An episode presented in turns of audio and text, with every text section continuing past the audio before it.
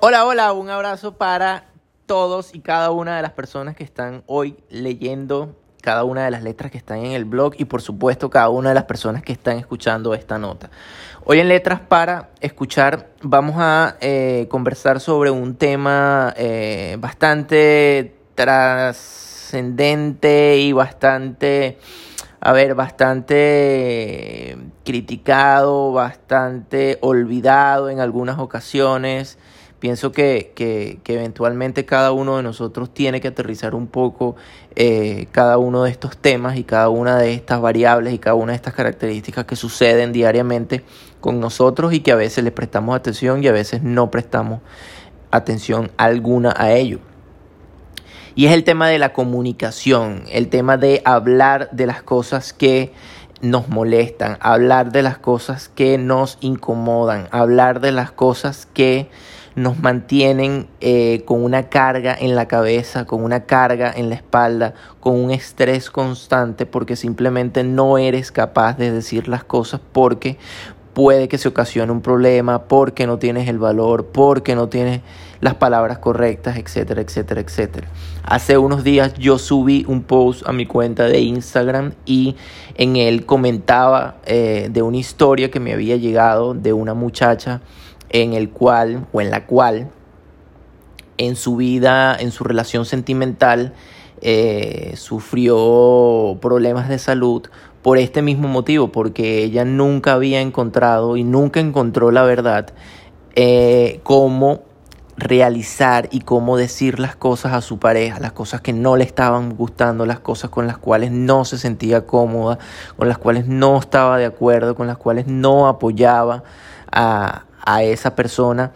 y eh, esto fue creciendo, con los días fue aumentando, pasaron las semanas, pasaron los meses, seguía guardando cosas internas, seguía reteniendo todo eso que se convierte en, un, en, una gran, en una gran bola de nieve que va creciendo, creciendo, creciendo hasta que la bola de nieve ya creció tanto que explota.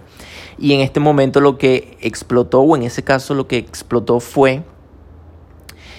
la, el, tema, el tema de salud de ella se vio inmersa y metida en un, en un, en un problema de, de, estrés constante, en un problema depresivo, porque sencillamente no habló las cosas a tiempo. Hoy en día, eh, ella me cuenta que ella hubiese, si ella hubiese tenido la capacidad de poder decir las cosas y eh, comunicarlas a tiempo, está muy seguro que, número uno, su salud no hubiese sido afectada y número dos, tampoco hubiese seguido con la relación en la que estaba, porque ella no se terminaba de convencer de que las cosas no estaban funcionando, de que las cosas no eran lo que ella quería, no era lo que ella había soñado, no era lo que ella había pensado. Y en efecto, la salud le pasó la factura. Entonces es muy importante el tema de la comunicación y yo siempre me detengo aquí un poquito a hablar de ello como lo estoy haciendo ahora.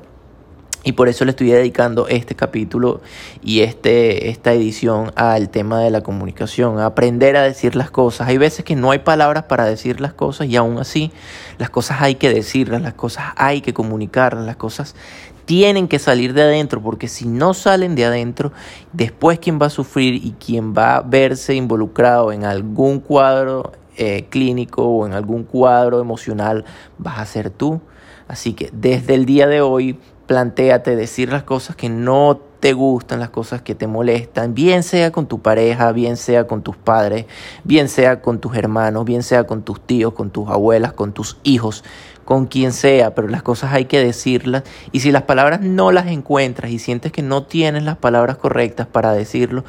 busca una vez más, dale la vuelta, trata de decirlo y si aún así no las consiguen, pues las cosas dilas como salgan y listo. Muy posiblemente puede que no caigan bien esas palabras, pero una cosa es que no caigan bien en el otro lado y otra cosa es que no caiga bien en ti porque te va a cargar eso toda la vida. Así que nos vemos en una próxima oportunidad. Mi nombre es Jesús Díaz y mi marca arroba dice Jesús. Me puedes ubicar en todas las redes sociales como arroba dice Jesús o me puedes visitar en la página web www.dicejesús.com. Ahí hay muchas letras, ahí hay otro contenido, muchas cosas más de mí y pues a la espera de cualquier otra historia que quieras contarme, con todo gusto yo siempre voy a estar al pendiente de ello. Chao, chao.